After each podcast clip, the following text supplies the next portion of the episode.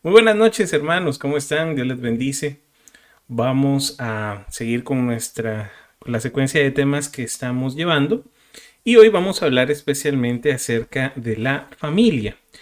Quisiera hablar primero cuál es el plan de Dios para nosotros, para nuestra familia y que veamos que desde el inicio, casi desde, desde los primeros versículos de la Biblia hasta el final de la Biblia, es una historia familiar, es una historia de, familias, de, boda, de, de un hogar, de una casa, que es a donde el Señor nos está llamando y que nosotros también seamos parte de la gran familia de Dios, que somos hijos de Dios y hermanos en Cristo Jesús.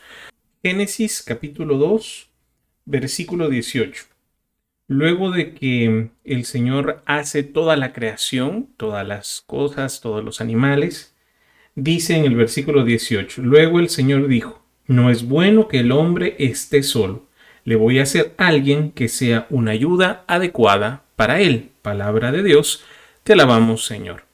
En esta narración de Génesis de la creación, nos va a hablar de cómo el Señor crea todas las cosas, crea la naturaleza, crea el mundo físico que nosotros conocemos y todo lo hace bien, todo lo hace perfecto.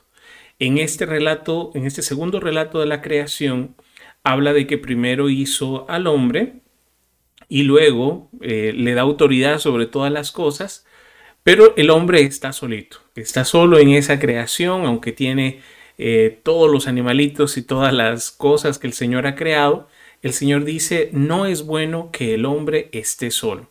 En esta frase está basada prácticamente todo lo que va a venir después, toda la historia de salvación, porque este no es bueno que el hombre esté solo. Recordemos que los seres humanos somos creados a imagen y semejanza de Dios. El hecho de decir que somos imagen y semejanza de Dios es que Dios mismo también no está solo. Dentro de nuestra tradición, dentro de la fe católica, uno de los más grandes misterios es el de la Santísima Trinidad. Y una forma de entenderlo, aunque es muy difícil tratar de explicar este tema, em, una forma de entenderlo es como una familia. Dios Padre, Dios Hijo y Dios Espíritu Santo, tres personas diferentes unidos en el amor. Y esa unión los lleva a ser la familia perfecta, los lleva a ser la familia modelo, la familia que es el modelo para todas las familias y donde nosotros también estamos llamados a participar para ser también la familia de Dios. Por eso vamos a ver que este no es bueno que el hombre esté solo de Génesis capítulo 2 y versículo 18, es porque así fuimos nosotros creados a imagen y semejanza de Dios.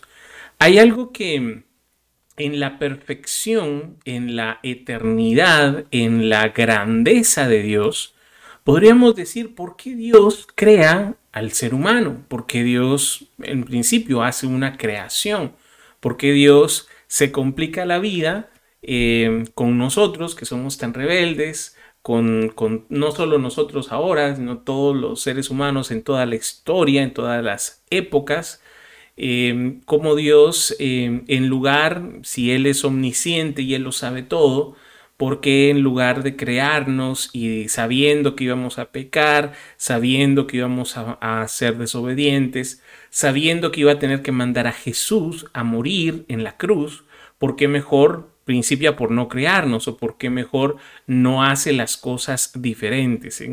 Eh, sería como volvamos a Génesis y en lugar de que el hombre y la mujer se coman ese fruto prohibido en Génesis 3, entonces evitemos que pase eso y toda la historia se arregla. Pero no es así. La historia que nosotros conocemos, bueno, el relato que conocemos como la, la caída del hombre y la mujer en Génesis 3, que es un relato, una historia, una forma como hasta poéticamente el Señor a través de la palabra de Dios trata de explicarle al pueblo de Israel y a nosotros también que somos pecadores, que nuestra naturaleza está herida por el pecado. Y desde antes de que esto sucediera, desde antes de que iniciara toda esta historia y todo este problema, Dios nos creó bien en el plan de Dios, en, la, en el corazón de Dios. Hay algo que no podemos nosotros de dejar de ver y es que Dios es amor. Así lo va a decir San Juan en la primera carta de San Juan. Dios es amor. Como Dios es amor, el amor tiene que amar. El amor no es egoísta, el amor no es egocéntrico, el amor no se queda con ese amor, el amor, alguien enamorado tiene que amar, tiene que darse, tiene que, tiene que salir. Es fácil ver, yo siempre les hago esta broma, lástima que no puedo verles las caritas hoy a los que estamos aquí en la reunión en Meet. Eh, me gusta hacer esta broma siempre porque es fácil ver cuando un patojo o una patoja están enamorados. ¿Y cómo se les nota? en la cara de, perdón, pero en la cara de mensos que ponen. No, eh, no sé, es algo natural, no sé, es algo inevitable que no se puede, eh, no se puede eh, evitar. Y es fácil ver cuando alguien está enamorado por la forma en cómo se ve, en la forma en cómo, cómo mira la persona. Es, es, es algo que no se puede evitar. Bueno, si nosotros que somos así, que somos humanos, que somos imperfectos, que no sabemos amar, nuestra naturaleza es amar, ahora imaginen a Dios en su perfección, en su grandeza, en su amor. Dios es amor. Y al momento en que decimos que Dios es amor, Él, como es amor, su naturaleza es amar. Él vive en esa comunión perfecta, en esa familia perfecta, que es la Santísima Trinidad. Y al momento en que Dios es feliz en sí mismo, es, es el, eternamente feliz en la comunión de amor que se encuentra en la familia de la Santísima Trinidad, nos crea a los seres humanos también para que no seamos eh, para que no estemos solos. No es bueno, dice el Génesis, que el hombre esté solo, que el ser humano esté solo. No estamos diseñados para estar solos. Aclaro, dependiendo la vocación que cada uno tenga, los que somos laicos y que hemos sido llamados por vocación al matrimonio, pues a tener a nuestra familia, a tener hijos, a tener nuestra esposa, aparte de la familia, nuestros padres, hermanos, sobrinos, etcétera, es ahí donde el Señor nos está llamando. Y cuando digo que no es bueno que el hombre esté solo, no me estoy refiriendo a los sacerdotes o a las religiosas o a los religiosos. Ellos no están solos. Al contrario, ellos en vocación también, porque es una vocación, esto no, no es como un trabajo que alguien pueda decir yo me voy a hacer cura, Em, en la vocación que el Señor les ha dado, ellos están rodeados de gente y para poder servir a las demás personas es que ellos renuncian a tener una familia, a tener un hogar. Pero no es tampoco un sacrificio, no es tampoco algo eh, que se esté coartando su felicidad, porque es la vocación que el Señor les ha dado. Alguien que no está, que no nació para esa vocación, por más que lo intente, no sería feliz. Entonces, la vocación que Dios nos ha dado a los que somos laicos, a los que, pues a mí en mi caso como casado ya tengo mi hogar, mi familia, y no sé ustedes cómo andarán por ese lado, pero si ese es el llamado que el Señor les ha dado, bueno, es precisamente a la familia. Que la familia sea ese reflejo del amor, de la perfección, de la comunión que es Dios mismo. Dios nos ha hecho a su imagen y semejanza, por lo tanto, quiere que nosotros vivamos en esa comunidad de amor, en esa familia que es comunidad de amor. Si vemos la historia de la creación, les estoy leyendo Génesis capítulo 2. Ahora, si leen, por ejemplo, todo el Génesis está basado en familias.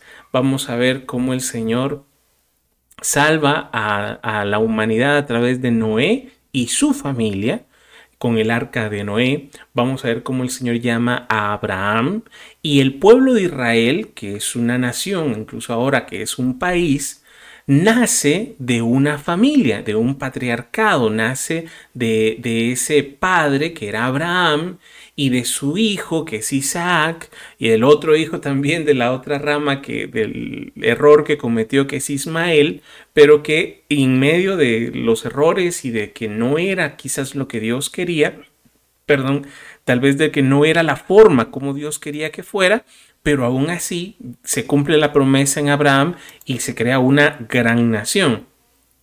Abraham, luego los hijos Isaac, eh, luego Jacob, luego los demás, eh, va de hijo en hijo.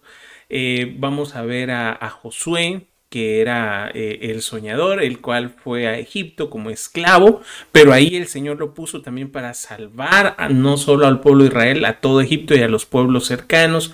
Todo nace, todo empieza de una, de una semilla que es la familia la familia va a ser ese, ese, esa semilla que va el Señor a formar y poco a poco se va a ir haciendo más grande. Luego de ser una sola familia, se van a hacer 12 familias, las 12 tribus. Luego de las 12 tribus, entonces ya se va a hacer un pueblo o una nación cada vez mayor. Hay un pasaje que quería comentar más un poquito más adelante ya en la historia de Josué. Si ustedes han escuchado la historia del pueblo de Israel, el primer gran líder que lo saca de Egipto fue Moisés. Luego, cuando Moisés, él ya no puede entrar a la tierra prometida, a quien le toca conquistar la tierra prometida, que era la promesa que el Señor les había dado, pero que estaba ya ocupada, que era una, una nación muy rica, muy próspera, pero ya habían pueblos muy grandes y numerosos fue a Josué, que fue uno de los ayudantes de Moisés, quien el Señor preparó y se convirtió en un líder militar, en un gran líder militar, que guió al pueblo de Israel para conquistar a toda esa tierra prometida. Pero al final de su vida, ya que habían conquistado la mayoría de estas grandes ciudades, Josué les hace un discurso largo, está en Josué en el capítulo 23, capítulo 24, que les recuerda todo lo que ellos vieron, los milagros, las, eh, cómo el Señor había conquistado esta tierra, todo lo que ellos habían visto, todo lo que el Señor les había dado. Y termina con esto, en el versículo 14, Josué 24, 14 dice, por todo esto, respeten al Señor y sírvanle con sinceridad y lealtad. Apártense de los dioses que sus antepasados adoraron a orillas del río Éufrates en Egipto y sirvan al Señor. Pero si no quieren servir al Señor, elijan hoy a quién van a servir, si a los dioses que a los que sus antepasados servían a las orillas del Éufrates o a los dioses de los amorreos que viven en esta tierra. Por mi parte, mi familia y yo serviremos al Señor. Palabra de Dios, te alabamos Señor. En este momento final en que ya está a punto de morir, ya, ya está en sus últimos momentos, Josué les dice, ustedes decidan, ustedes qué quieren hacer le recuerda la etapa del río Éufrates de cuando estaban en Egipto, que eran esclavos, que vivían como esclavos, esclavos, el pueblo de Israel vivió como 500 años en esclavitud en Egipto. Luego les habla de los dioses de los amorreos, esas eh, tribus y pueblos que ya vivían en la tierra prometida, que Dios había mandado a que conquistaran esta tierra eh, pero quedaron focos de, quedaron grupos de estos pueblos, aunque el Señor había dicho que no tenían que mezclarse, que no tenían que dejar a nada de eso, porque los iba a confundir, se iban a contaminar, aún así no obedecieron. Y al final, si ustedes leen de Josué, jueces en adelante, vamos a ver cómo lo dicho y hecho. El Señor les dijo, no se mezclen, no sigan sus enseñanzas, y es lo primero que hacen. Eh, salen de aquí también los filisteos, que son unos grandes enemigos del pueblo de Israel. Es decir, dicho lo que el Señor, lo que el Señor les había dicho y eso pasó. Ahora, decídanse. Esto es lo que les dice Josué. Ustedes quieren servir a esos dioses, a esos ídolos, háganlo, están en libertad. Ustedes quieren servir y mezclarse con los dioses de esta tierra, con los ídolos de este mundo, háganlo. Están en libertad. Por mi parte, dice Josué, mi familia y yo serviremos al Señor. Josué como jefe, como líder, no solo de todo el pueblo, de su familia, de su casa, él decide que él y su casa y su familia van a ser fieles a Dios. Les deja la libertad y es la libertad en la que nosotros vivimos el día de hoy. El hecho de que nosotros, si ustedes están acompañándonos en esta noche como católicos fieles, católicos, apostólicos y románticos, si ustedes están aquí esta noche dedicándole este tiempito al Señor y quieren saber un poco más y aprender un poco más, esa ya es una buena señal, eso ya es algo muy bueno que el Señor está haciendo. Eso quiere decir que hay una semillita en nuestro corazón y que queremos saber más, queremos aprender más. Cada uno tiene que decidir, cada uno tiene que tomar esta decisión libre y voluntariamente. Si ustedes deciden seguir al Señor, gloria a Dios. Si no, pues no hay problema, o al menos no ahora no es por meter miedo, no es por, represalias, no se sigue a Dios por temor, simplemente que habrán consecuencias y eso es algo que no podemos negar. Es decir, Tal vez no ahora, tal vez no en este momento, tal vez no lo veamos instantáneamente.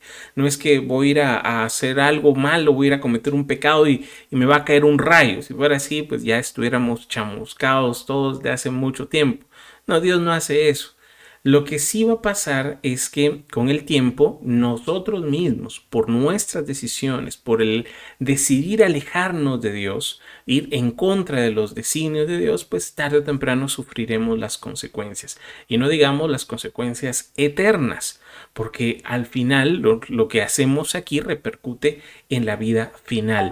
Hay una frase que me gusta mucho del santo cura de Ars, que él decía, eh, ¿cómo saber a dónde va a ir a parar el alma cuando muere. ¿Cómo saber si una persona se salva o se condena? Y él decía algo muy fácil. Cuando cortas un árbol, ¿en qué dirección cae? Cae en dirección a donde está inclinado. Es decir, si está inclinado por el bien, si está inclinado por Dios, pues se va a ir al cielo. No hay, no hay mayor ciencia en esto. Y si está inclinado hacia el otro lado, hacia lo malo, hacia el pecado, pues ¿qué podemos esperar? Claro, la misericordia de Dios es eterna, pero no podemos jugar nuestra salvación. Y todo inicia por esta decisión. Mi familia y yo serviremos al Señor. Hay casos de casos. En mi caso, por ejemplo, en mi familia fue mi mamá la que un día decidió ir a la iglesia y nos jaló a mi hermana y a mí, que éramos puros adolescentes, no quería, yo no quería ir, me costó un montón, fui a la fuerza, fui obligado, hasta que tuve mi encuentro con Dios, hasta que descubrí a un Dios vivo, real, cercano, verdadero, y eso cambió todo. Y aquí estoy muchísimo tiempo después, todavía incluso trabajando para el Señor, algo que nunca pensé, porque descubrí, porque tuve ese encuentro con Dios, porque descubrí que esto era lo que el Señor estaba pidiéndome a mí personalmente. Em, a veces es al revés, es un hijo el que quiere ir a la iglesia y los papás no quieren ir. O, es eh, un matrimonio que uno de los dos quiere ir. O, miren, hay, hay muchos casos. O, ojalá que, ojalá tu familia, todos vayan a la iglesia y no sea problema esto. Está bien. Aquí es donde viene el problema esta decisión tal vez ahora nosotros lo hacemos conscientemente y decimos, sí, mi familia y yo serviremos al Señor, pero tal vez nuestros padres no lo han dicho de esta manera. Las generaciones pasadas, pues tampoco tal, no, no sé, ¿verdad? Cada familia es diferente. Hay algunas que sí, hay algunas que no.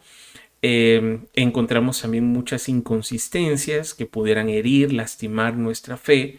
Eh, algunas de ellas nacen de antitestimonio de familias divididas, de papá o de mamá, en sus errores, en sus debilidades, em, y al final se hiere, se lastima la imagen de Dios, porque se lastima el modelo que Dios había dejado, la familia. Dios creó la familia, porque no es bueno que el hombre esté solo, nos creó a este, nos envió a este mundo, pero no estamos solos en este mundo. Somos, tenemos, necesitamos de los demás. Y esta familia tendría que ser un reflejo del amor de Dios, pero en familias donde tal vez no está el papá o donde la mamá tiene pues algún vicio, algún error, papá y mamá, es, eh, ahora no podemos decir que solo los hombres, también las mujeres, eh, hay de todo en la viña del Señor, hay de todo en, en nuestras casas. Al final, ¿qué pasa? Se lastima la imagen de familia, de hogar, y entonces se lastima la imagen de Dios, se lastima nuestra relación con Dios, porque no, no era o no, así no era lo que el Señor tenía eh, lo que Dios quería para nosotros. Hay un salmo que, que me gusta mucho, que es el Salmo 127. Si ustedes lo pueden buscar ahí en su Biblia, algunas, bueno, la mayoría tienen doble numeración. 127 o 126 en paréntesis chiquito, pero lo van a reconocer porque dice así. Si el Señor no construye la casa, de nada sirve que trabajen los constructores. Si el Señor no protege la ciudad, de nada sirve que vigilen los centinelas. De nada sirve trabajar de sol a sol y comer un pan ganado con dolor, cuando Dios lo da a sus amigos mientras duermen. Los hijos que nos nacen son ricas bendiciones del Señor. Los hijos que nos nacen en la juventud son como flechas en manos de un guerrero. Feliz el hombre que tiene muchas flechas como esas no será avergonzado por sus enemigos cuando se defienda de ellos ante los jueces. Palabra de Dios. Te alabamos, Señor. Veamos. Este salmo em, nos dice algo fundamental. De nada nos sirve trabajar, luchar, esforzarnos si Dios no está en el primer lugar. La sociedad y la forma de pensar van cambiando. Em, no sé el, ejemplo que ustedes tengan o cómo haya sido em, su familia. La mayoría de familias empezaban muy jóvenes, de 15, 16, 18 años, ya se estaban casados, ya tenían uno, dos, tres hijos y mm, así era pues hace muchos años. Em, ahora conforme ha ido pasando el tiempo, esto también ha ido cambiando. Y hay muchos jóvenes que mm, pues ya no quieren casarse tan jóvenes, quieren casarse a los 25 o 30 y hay quienes un poquito más.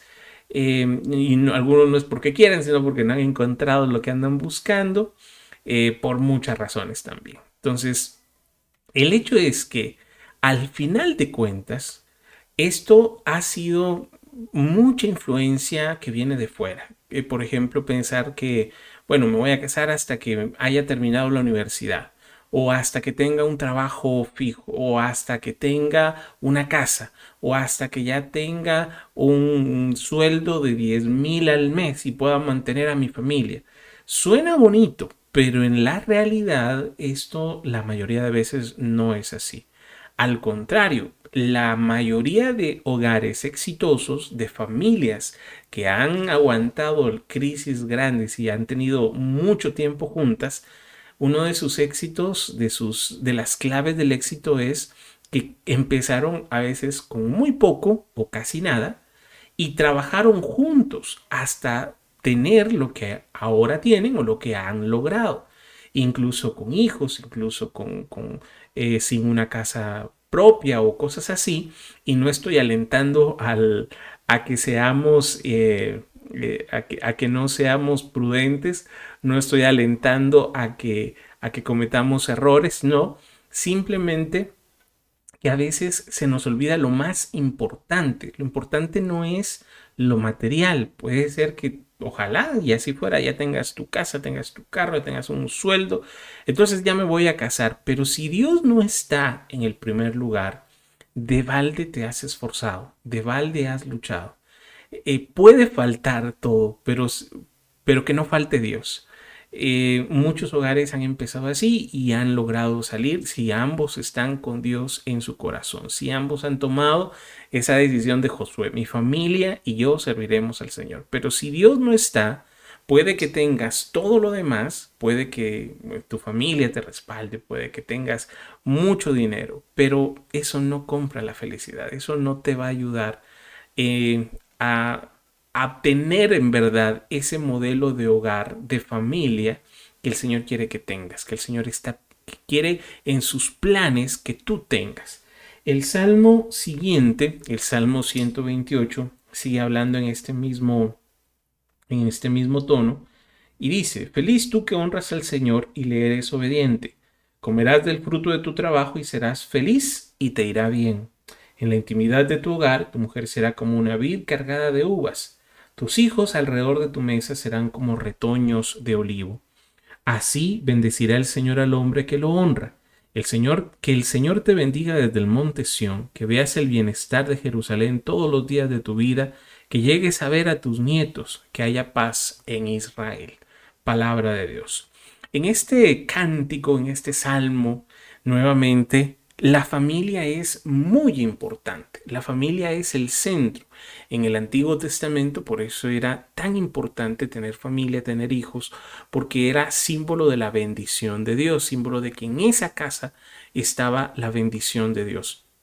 Y este era como el modelo de, una familia feliz. A los católicos se nos critica mucho porque, bueno, creen que somos irresponsables al aconsejar que las familias tengan muchos hijos o, al decir que, pues que en la libertad o, que no sigan los, eh, ya me estoy metiendo en otros temas, pero por ejemplo, a que no sigan los, eh, no usen métodos anticonceptivos químicos. ¿Y por qué la iglesia no apoya esto? ¿Y por qué la iglesia no hace algo? ¿Por qué no cambia un poco? ¿Por qué no es más abierta? Porque en el fondo lo que está pasando es que ya no estamos confiando en Dios, ya no estamos poniendo a Dios en primer lugar y nos dejamos em, adoctrinar por el mundo. Eh, si ustedes, por ejemplo, aquí en Guatemala casi no se mira, pero hay países, por ejemplo, en Italia, en España, en Europa, que ya no hay niños. En las familias, en los hogares, ya no hay niños. Prefieren tener un perro y, lo aman y lo cuidan y, y le dan casi que vida de ser humano. Prefieren tener una biblioteca, prefieren viajar juntos, prefieren hacer muchas cosas, pero es algo eh, increíble. Y si ustedes se recordarán, por ejemplo, el año pasado, en lo más crítico de la pandemia, ¿por qué a países como por ejemplo Italia sufrieron tantos y tantos muertos por coronavirus? Porque es una sociedad que ya está de una edad muy avanzada. Eran personas mayores, eran ya ancianos. La sociedad no se ha renovado. En estos países triunfó toda esta enseñanza de los anticonceptivos, del aborto, y ahora tienen el grave problema que ya no hay niños, no hay, no hay juventud, no se está renovando la población. Y lo que está creciendo son los inmigrantes y sobre todo de origen eh, islámico que están tomando toda el área de Europa. En ese tema para otro día, pero solo para que tengamos un ejemplo, los católicos no es que seamos irresponsables o que seamos muy retrasados y que muy cuadrados y que el Papa no quiera que, que la familia planifique. No es eso. Es que en el fondo lo que hay es una gran desconfianza en Dios y poner a las cosas de este mundo, el materialismo, en el primer lugar. Para terminar, porque no quiero, ah, no quiero marearlos demasiado con esto, Em, hay un pasaje que me gusta mucho en San Juan, capítulo 2, versículo 1, que es precisamente el principio, en el Evangelio de Juan, este va a ser el principio de la vida pública de Jesús. Si lo tienen por ahí a la mano, San Juan capítulo 2, versículo 1 en adelante, y va a ser precisamente una boda, una, un casamiento. Dice así, al tercer día, Hubo una boda en Caná, un pueblo de Galilea. La madre de Jesús estaba allí y Jesús y sus discípulos fueron también invitados a la boda. Se acabó el vino y la madre de Jesús le dijo, ya no tienen vino. Jesús le contestó, mujer, ¿por qué me dices esto? Mi hora no ha llegado todavía. Ella dijo a los que estaban sirviendo, hagan todo lo que Él les diga. Palabra del Señor. Gloria a ti, Señor Jesús. El Evangelio de San Juan es muy curioso en cuanto a su estructura. San Juan, em, la imagen que se le da em, eh, artísticamente es la imagen del águila, porque San Juan se va a unas alturas espirituales, es un, es un evangelio muy teológico.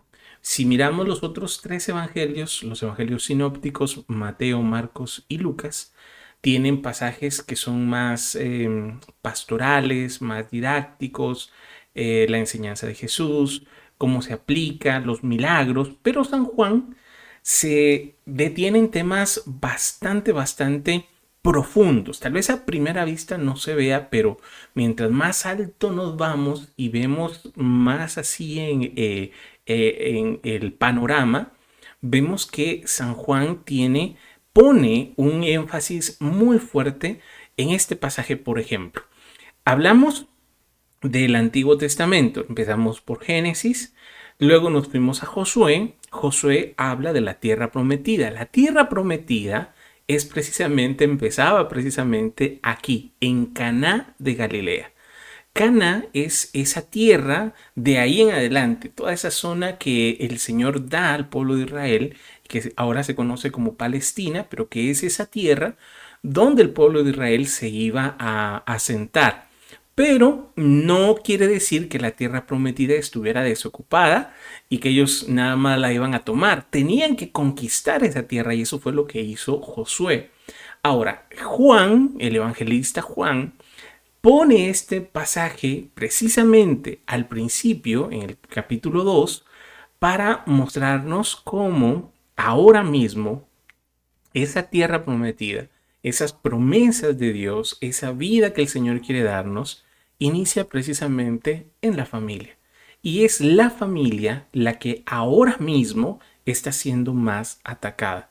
El hecho de que la, la, familia sea la tierra prometida es como ese lugar de las promesas de Dios, no quiere decir que sea fácil, más en este mundo en el que estamos, donde la familia está siendo tan atacada donde ahorita eh, es tan fácil escuchar o ver a personas, a jóvenes, que ya no quieren casarse, se van a vivir juntos, a ver si funciona, a ver qué pasa y si al año, dos años funciona o no, entonces mejor lo dejamos ahí, cada quien por su lado.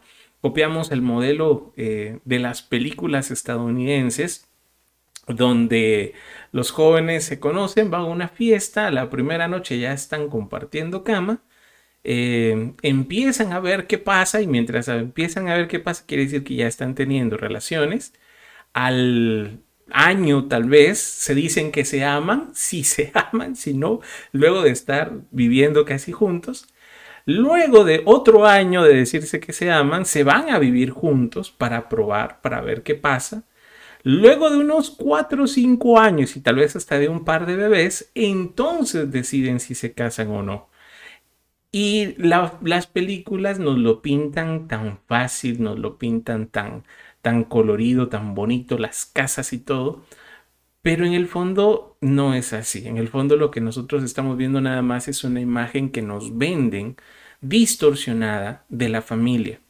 La verdad es que si vemos la sociedad y sobre todo en estos países que se dicen del primer mundo, están tan alejados de Dios y están tan eh, inmersos en sus problemas em, de materialismo, de alejamiento de Dios, de negar la razón. Es, es triste. Tal vez a nosotros aquí en Guatemala nos dirán que estamos en un tercer mundo, que somos países tercermundistas o lo que sea, pero somos felices en medio de, la familia, del hogar, en medio de, esa sociedad tan unida, en medio de que las raíces familiares, al menos aquí en Guatemala, son muy, muy fuertes. Eso nos da una gran estabilidad emocional y familiar, un gran apoyo para que nosotros vivamos. San Juan inicia la vida pública de Jesús. Eh, bien lo pudo haber hecho de otra manera. ¿Quién, quién quizás eh, preferiría que fuera sanando a un enfermo o levantando a algún muerto o qué sé yo, en el Evangelio hay muchos milagros de cómo el Señor hizo, le dio de comer a tantas personas, multiplicó panes, multiplicó peces. Eh, hay de todo en la palabra de Dios, hizo detener la tormenta, la tempestad, le obedecen. Pero en lugar de todo esto, el milagro que Juan decide presentar como el primero es un matrimonio, una boda, una fiesta, y el grave problema es que se les acabó el vino. Bueno, tal vez nosotros digamos, ah, qué bueno que se les acabó el vino, así no, no toman tanto, ¿verdad? Así no, eh, no, no, no, no hagamos propaganda al alcoholismo.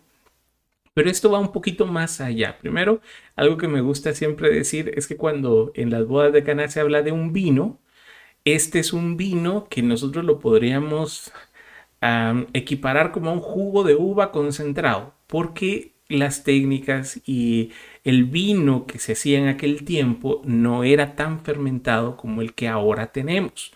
Esas, técnicas para, para el alcohol son más modernas. Entonces, estamos hablando de hace 2000 años, de un pueblo, de una sociedad bastante, bastante eh, básica, no eran muy avanzados que digamos.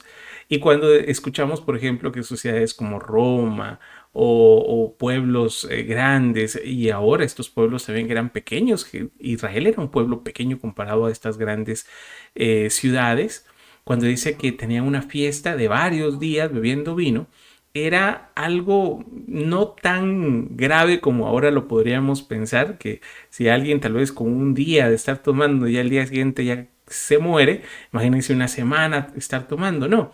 Ellos lo que hacían, si era una celebración, si era vino, pero no era como el que nosotros podríamos pensar. Eso por una aclaración histórica más que nada.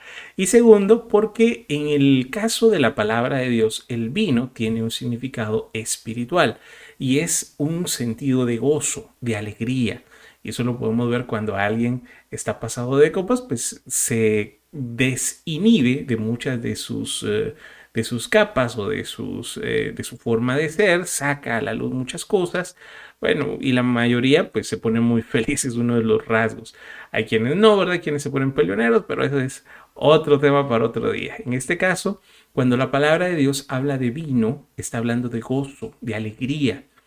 Y que en la familia falte el vino significa, podríamos equipararlo, a que en la familia está faltando algo muy importante, el gozo, la alegría, el amor. Y lo hemos visto y seguramente en nuestra propia casa han habido etapas, han habido momentos y algunos tal vez venimos de familias que no están completas, de papás que se han ido, de familias que se han roto o que ya no están vivos, eh, tantas cosas que han pasado. En medio de todo lo que vivimos, en medio de todo lo que estamos viendo y que la familia está siendo tan atacada actualmente, sigue siendo el plan de Dios que nosotros vivamos en familia. Sigue siendo el plan de Dios que nosotros tengamos ese apoyo, ese respaldo. Siguen siendo válidas las palabras de Génesis 2.18. No es bueno que el hombre esté solo, no es bueno que el ser humano esté solo. No estamos creados para vivir solos, estamos creados para vivir en familia, para ser, nosotros somos personas sociables. Y aunque ahora pues, se ha querido sustituir esto, eh, el ser familia, eh, con amigos o con grupos, hasta incluso en la iglesia, comunidades, em, eh, yo les puedo decir, yo encontré una gran familia en mi comunidad, en, las, en la obra a la que yo pertenezco. Pero no, no quita la otra parte, la otra parte que, que es vivir en familia, estar en una familia. Ese es un regalo muy grande que el Señor nos ha dado y que nosotros debemos también valorar y apreciar. Puede ser que se nos esté acabando el vino o que a nuestra familia en algún momento le haya pasado. Puede ser que nuestros padres se hayan equivocado. Puede ser que hemos, eh, hemos estado hemos sufrido abuso, maltrato, eh, hemos sido testigos incluso de personas que se dicen muy creyentes y eso es lo que más lastima el corazón, el antitestimonio de tantas personas que dicen que creen en Dios y ah, con sus actos, con sus acciones no lo demuestran y lastima la fe, lastima la imagen que tenemos de Dios. Pero aquí es donde Dios entra, donde Jesús irrumpe en nuestra historia. Un milagro es precisamente esto, Dios entrando en nuestra historia, en nuestra vida y haciendo algo extraordinario. Y esto es lo que Jesús hace. Cambia el agua en vino. Cambia nuestra humanidad, lo que nosotros podemos dar, lo que nosotros podemos hacer. Si lo ponemos en las manos de Dios, si somos obedientes a lo que Él nos pide y obedecemos sus mandatos, el Señor cambiará nuestra agua en vino. No me da tiempo y les dejo, ojalá puedan terminar de leer este pasaje, es bellísimo como el Señor cambia el agua en vino, y no fue un poquito, fueron unas grandes tinajas que el Señor hace, y, y no cualquier vino, el mejor vino, el vino de mayor calidad, porque así pasa en el corazón. Cuando se encuentra con Dios, cuando Dios está en el primer lugar, cuando Dios ha hecho ese milagro y cuando Dios es el centro de la casa, entonces empieza a vivir, se empieza a, a recibir el vino mejor, la alegría, el gozo que viene de Dios. Y ya no va a ser necesario tomar vino para ser felices, al contrario, Dios, el Espíritu Santo, es uno de los primeros frutos que hay en el corazón, el gozo del Espíritu. Entonces, resumiendo, recapitulando, la familia es reflejo de la familia de Dios, de la Santísima Trinidad, Padre, Hijo y Espíritu Santo. Tanto así que nosotros somos hijos de Dios. El hecho de decirnos hijos de Dios es que nosotros estamos ahora insertados en la familia de Dios no es cualquier cosa, no, no es que seamos amigos nada más, no es que somos muy buenos conocidos, es que Dios nos ha tomado como hijos suyos. María, que la vimos ahora en el Evangelio de San Juan capítulo 2, en la boda de Caná de Galilea, que es la gran intercesora, María está inserta también en la familia de Dios.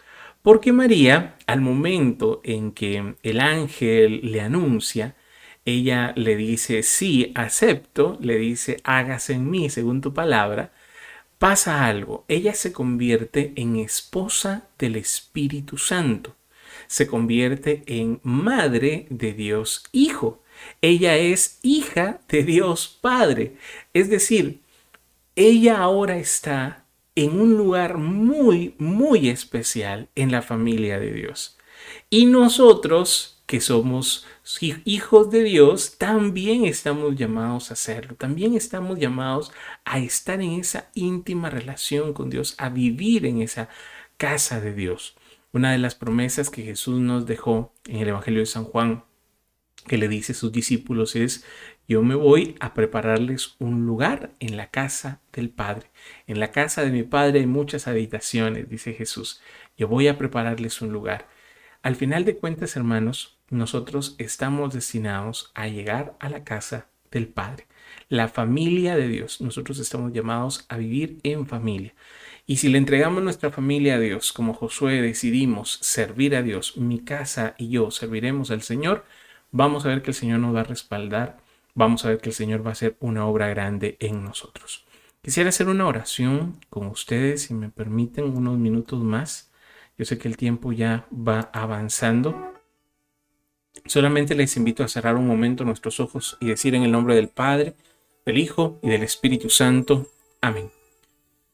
Te damos gracias, Señor, porque en tu misericordia no nos creaste para estar solos.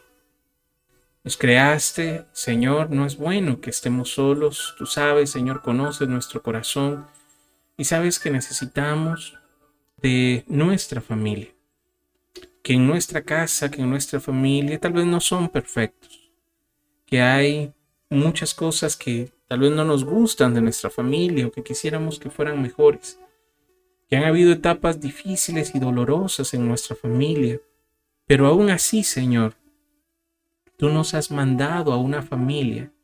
No es perfecta, pero es mi familia. Nos has dado unos padres y aunque no estén o aunque no sean perfectos, son nuestros padres. Aunque en la casa, en la familia hayan problemas, tu Señor, en tu misericordia, nos has enviado, Señor, a este mundo en esa familia.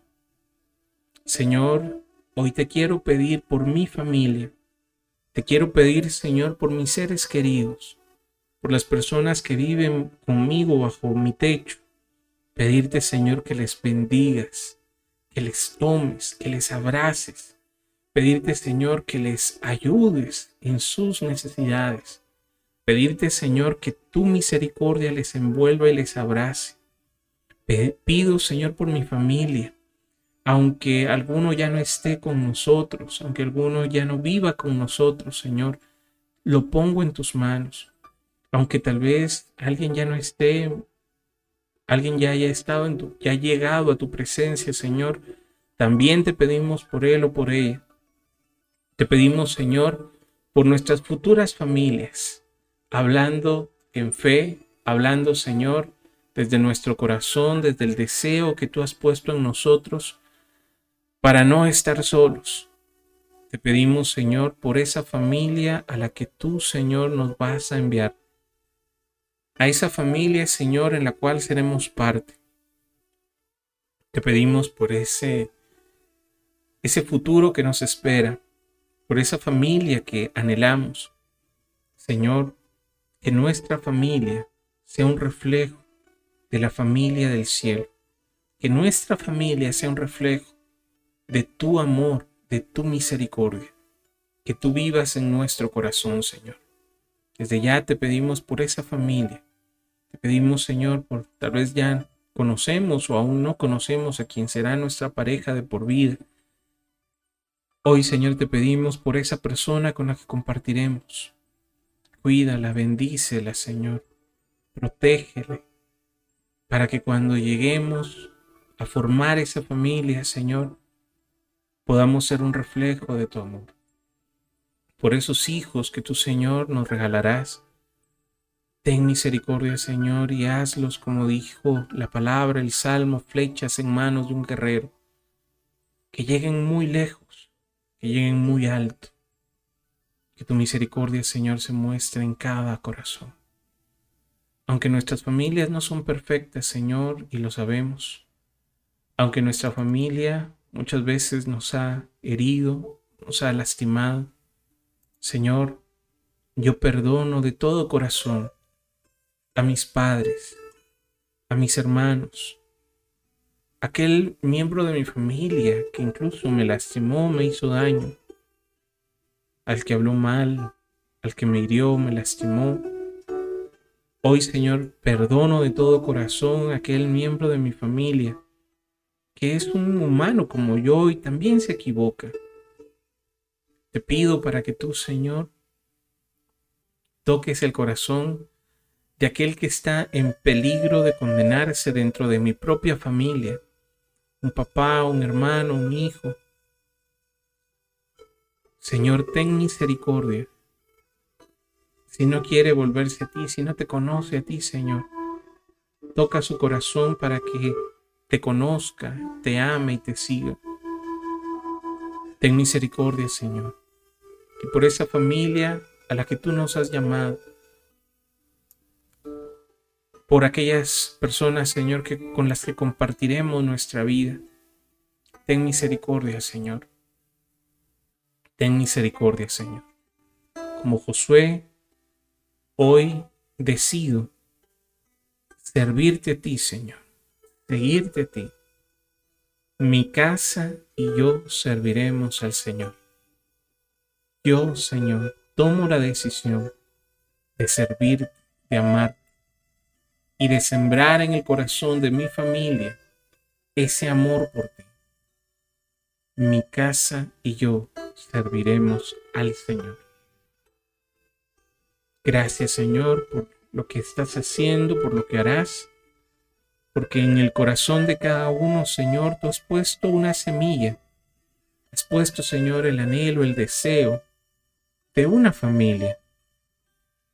Y también si a alguien le has dado el llamado a la vida consagrada o a la vida religiosa, Señor, también en la vida religiosa y consagrada encontraremos una familia a la cual podremos acudir. No es bueno que estemos solos.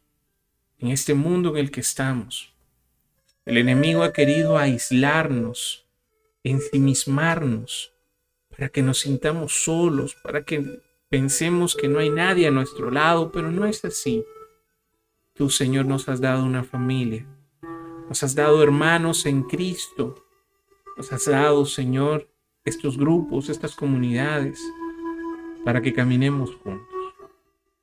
En tus manos nos ponemos, Señor, te pedimos por nuestra familia. La encomendamos en tus manos, Señor, y haz tú lo que quieres. Bendice, Señor, a tus hijos, a todos los que escucharemos este mensaje, en el nombre de Cristo Jesús y por intercesión de María, nuestra Madre. Amén. Aleluya. Amén. En el nombre del Padre, del Hijo y del Espíritu Santo.